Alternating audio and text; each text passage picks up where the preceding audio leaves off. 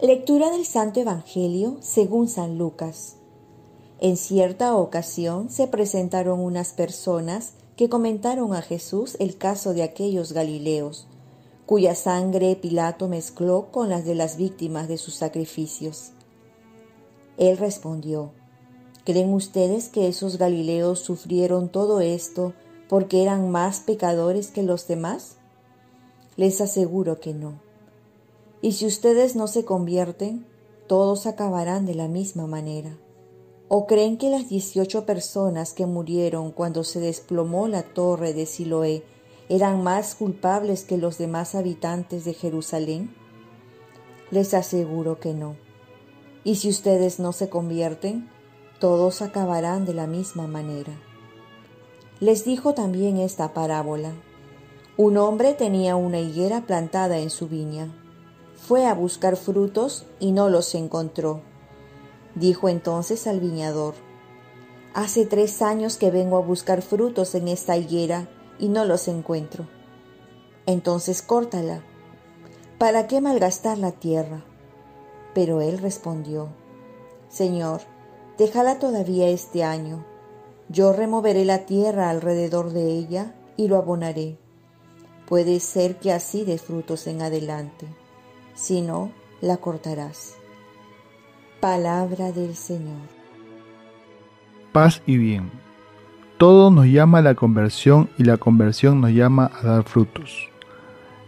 En esta pandemia muchos han fallecido y podemos preguntarnos por qué entre la lista de miles de fallecidos no está nuestro nombre.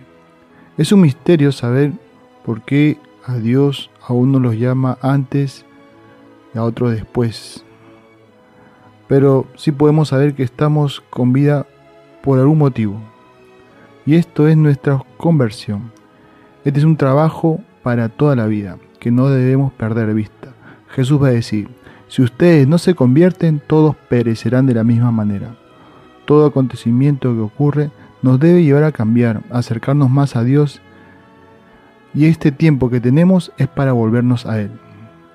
Uno de los signos de conversión son los frutos que damos, los frutos del Espíritu Santo, frutos de paz, de paciencia, caridad, mansedumbre, de fe. Si no hay frutos, hay que dejar que Jesús, que es el buen jardinero, remueva la tierra, abone, pode esta higuera que somos nosotros.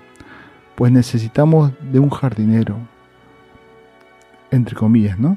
Para dar lo mejor de nosotros. Y por ello hemos de colaborar siendo dóciles a la voluntad de Dios, que nos alimenta con la oración, nos ilumina con su palabra, nos riega con su espíritu, nos cuida con su amor y nos poda de amistades tóxicas y de malas situaciones, nos limpia con su perdón. Dejemos que Dios haga su obra en cada uno de nosotros. Oremos. Virgen María, ayúdame a aprovechar este tiempo para mí y sobre todo que lo aproveche en la conversión y que me deje llevar por el Espíritu Santo para transformarme en otro Cristo. Ofrezcamos nuestro día.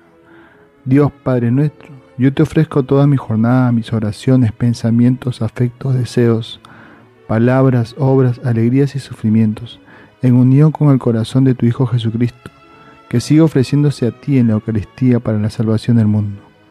Que el Espíritu Santo que guió Jesús sea mi guía y mi fuerza en este día, para ser testigo de tu amor. Y con María, la Madre del Señor y de la Iglesia, te pido por las intenciones del Papa y para que sea en mí tu voluntad.